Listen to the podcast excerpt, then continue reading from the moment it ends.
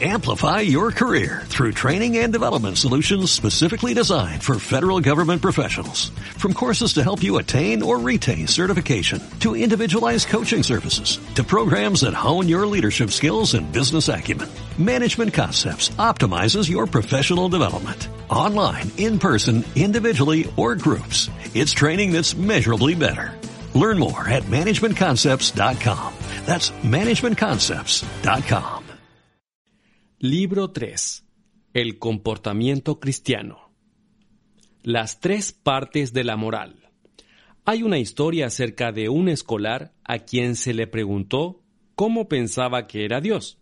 Él contestó que, a su parecer, Dios era la clase de persona que siempre está espiando a ver si la gente se divierte, y entonces intenta impedírselo. Y me temo que esa es la idea que la palabra moralidad inspira a gran número de personas. Algo que interfiere, algo que nos impide pasarlo bien. En realidad, las reglas morales son instrucciones para el funcionamiento de la máquina humana. Toda regla moral está ahí para impedir un desperfecto un esfuerzo desmedido o una fricción en el funcionamiento de esa máquina. Por eso, al principio, estas reglas parecen estar interfiriendo constantemente con nuestras inclinaciones naturales. Cuando se nos enseña a utilizar una máquina, el instructor no deja de decir, no, no lo hagan así. Porque, naturalmente, hay toda clase de cosas que creemos que está bien y que nos parecen la manera más natural de tratar una máquina, pero que en realidad no funcionan.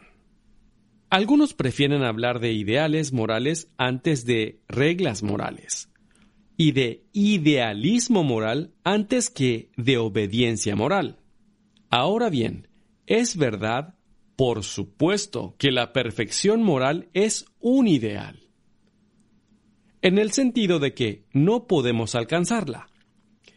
En ese sentido, cualquier clase de perfección es, para nosotros los humanos, un ideal.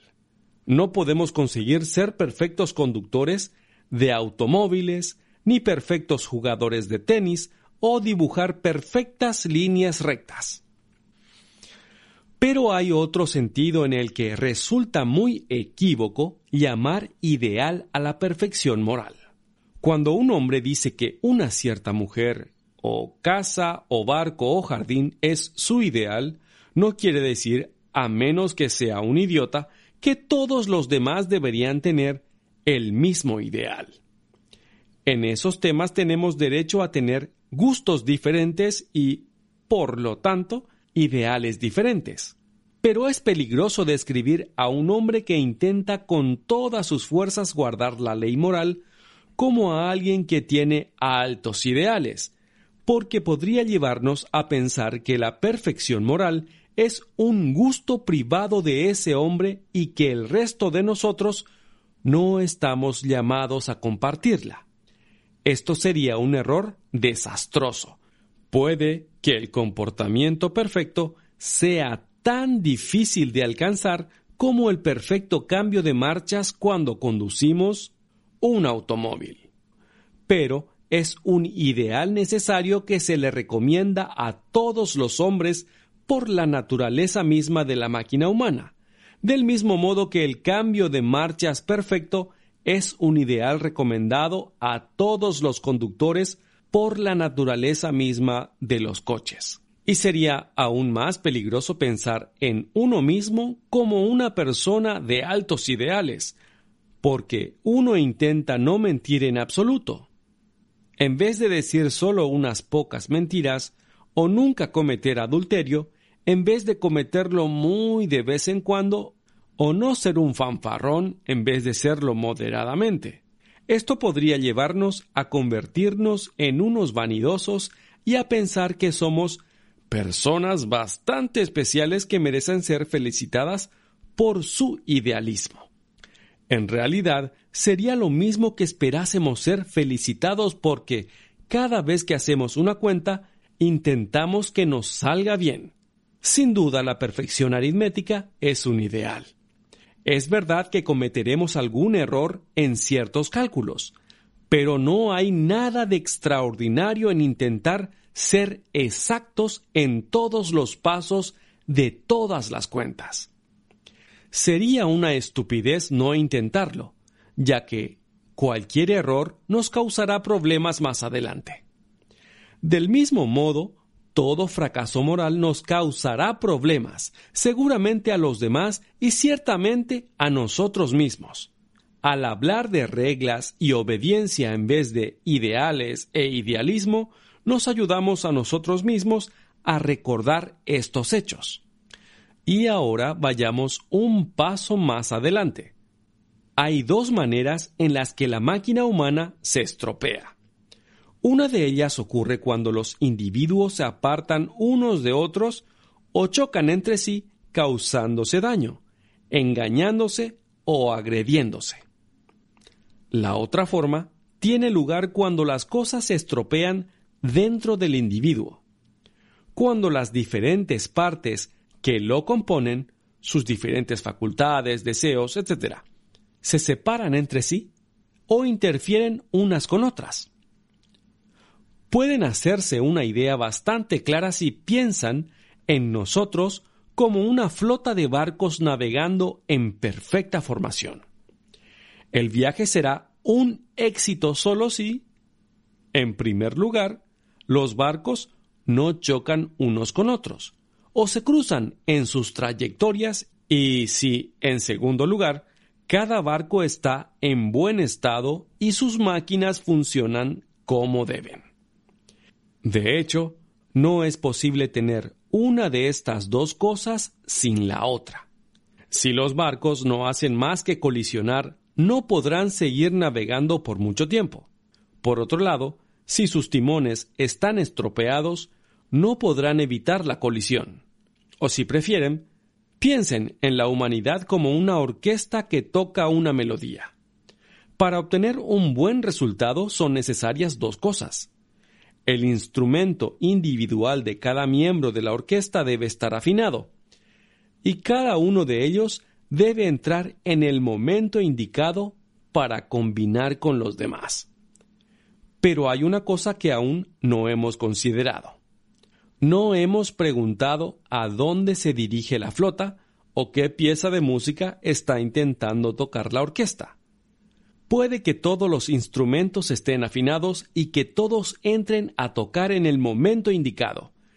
Pero así, y toda la actuación podría no ser un éxito si la orquesta hubiera sido contratada para tocar música bailable, y en realidad no tocará otra cosa que marchas fúnebres.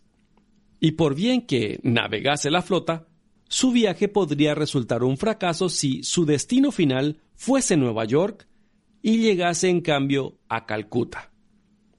La moral, pues, parece ocuparse de tres cosas. La primera, de la justicia y la armonía entre los individuos. La segunda, de lo que podríamos llamar ordenar o armonizar lo que acontece en el interior de cada individuo. Y la tercera, del fin general de la vida humana como un todo, aquello para lo que el hombre ha sido creado el rumbo que debería seguir toda la flota, la canción que el director de la orquesta quiere que ésta toque. Tal vez se hayan dado cuenta de que las personas modernas están casi siempre pensando en la primera cosa y olvidándose de las otras dos. Cuando se dice en los periódicos que intentamos alcanzar pautas morales cristianas, generalmente quieren decir que nos esforzamos por alcanzar la solidaridad y la justicia entre las naciones, las clases y los individuos, esto es, están pensando solo en la primera cosa. Cuando un hombre dice acerca de algo que quiere hacer, no puede ser malo, porque esto no le hace daño a nadie. Solo está pensando en la primera cosa. Piensa que no importa cómo esté su barco por dentro, siempre que no choque con el barco de al lado. Y es bastante natural, cuando empezamos a pensar en la moralidad, que empecemos por lo primero, por las relaciones sociales. Por un lado, los resultados de una mala moral en esa esfera son muy evidentes y nos influyen todos los días. La guerra, la pobreza, los sobornos, las mentiras, el trabajo mal hecho, y además, mientras se quede uno en la primera cosa, hay muy poco desacuerdo en lo que respecta a la moralidad. Casi todas las personas de todos los tiempos han acordado, en teoría, que los seres humanos deben ser honestos, amables y serviciales los unos con los otros. Pero aunque es natural empezar con eso, si nuestras ideas acerca de la moral se detienen ahí, daría lo mismo que no las hubiésemos tenido, a menos que progresemos a la segunda cosa, el orden dentro de cada ser humano. Solo nos estaremos engañando a nosotros mismos. ¿De qué sirve enseñarle a los barcos a maniobrar para evitar colisiones si en realidad son unos trastos en tan mal estado que no pueden ser maniobrados en absoluto? ¿De qué sirve esbozar sobre el papel reglas de comportamiento social si saben que, de hecho, nuestra codicia, nuestra cobardía, nuestro mal carácter y nuestra vanidad van a impedirnos que las cumplamos. No quiero decir ni por un momento que no deberíamos pensar, y pensar mucho, en mejorar nuestro sistema social y económico. Lo que quiero decir es que todos esos pensamientos quedarán en menos que no nos demos cuenta de que nada salvo el valor y la generosidad de los individuos, conseguirá que ningún sistema funcione correctamente. Es relativamente fácil eliminar la clase de sobornos o avasallamientos que tienen lugar bajo el presente sistema. Pero mientras los hombres sean tramposos o avasalladores, encontrarán una nueva manera de llevar a cabo el antiguo juego bajo el nuevo sistema. No se puede hacer buenos a los hombres por ley. Y sin hombres buenos no es posible una sociedad buena. Por eso debemos pasar a la segunda cosa, la moralidad dentro del individuo. Pero creo que tampoco podemos detenernos ahí. Estamos llegando a un punto en el que diferentes creencias acerca del universo conducen a tipos de comportamientos diferentes. Y a primera vista, parecería muy sensato detenernos antes de llegar a ese punto. Y seguir hablando de las clases de moralidad en las que todos los hombres prácticos están de acuerdo. Pero ¿podemos hacerlo? Recordemos que la religión implica una serie de afirmaciones acerca de ciertos hechos que deben ser falsos o verdaderos. Si son verdaderos, ciertas conclusiones se seguirán acerca de la correcta navegación de la flota humana. Si son falsos, las conclusiones serán enteramente diferentes. Por ejemplo, volvamos al hombre que dice que una cosa no puede estar mal a menos que perjudique a otro ser humano. Este hombre comprende que no debe dañar a los demás barcos de la flota, pero cree sinceramente que lo que él haga con su propio barco es asunto suyo. Pero, ¿No supone una gran diferencia el hecho de que ese barco sea o no de su propiedad? ¿No supone una gran diferencia el hecho de que yo sea, por así decirlo, el propietario de mi mente y mi cuerpo, o solo un inquilino, responsable solo ante un verdadero propietario? Si alguien me ha creado para sus propios fines, yo tendré muchos deberes que cumplir, deberes que no tendría si sencillamente me perteneciera a mí mismo. Además, el cristianismo afirma que todo ser humano individual vivirá para siempre, y esto debe ser o falso o verdadero. Hay muchas cosas sobre las que no me haría falta molestarme si fuera a vivir solo 70 años, pero por las que más valdrá que me moleste, y mucho, si voy a vivir eternamente. Tal vez mi mal carácter o mis celos están empeorando gradualmente, tan gradualmente que su aumento a lo largo de los 70 años no será demasiado evidente. Pero podría llegar a ser un infierno dentro de un millón de años. De hecho, si el cristianismo es verdad, infierno es el término técnicamente correcto para describir lo que podrían llegar a ser. Y la inmortalidad marca esta otra diferencia, que por cierto tiene una relación con la diferencia entre el totalitarismo y la democracia. Si los individuos solo viven 70 años, un Estado, una nación o una civilización, que pueden durar más de mil años, son más importantes que un individuo. Pero si el cristianismo es verdad, el individuo no es solo más importante, sino incomparablemente más importante, puesto que él es eterno, y la vida de un Estado o una civilización comparada con la suya es solo un momento. Parece entonces que si vamos a pensar en la moral, debemos pensar en los tres departamentos, las relaciones entre un hombre y otro, lo que hay en el interior de cada hombre y las relaciones entre el hombre y el poder que lo creó. Todos podemos cooperar en lo primero.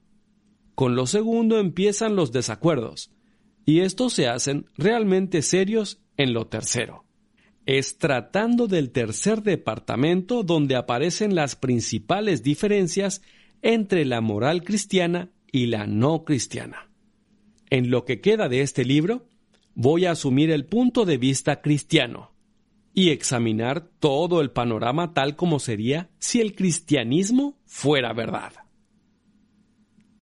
Amplify your career through training and development solutions specifically designed for federal government professionals. From courses to help you attain or retain certification, to individualized coaching services, to programs that hone your leadership skills and business acumen, Management Concepts optimizes your professional development. Online, in person, individually, or groups. It's training that's measurably better. Learn more at managementconcepts.com. That's managementconcepts.com.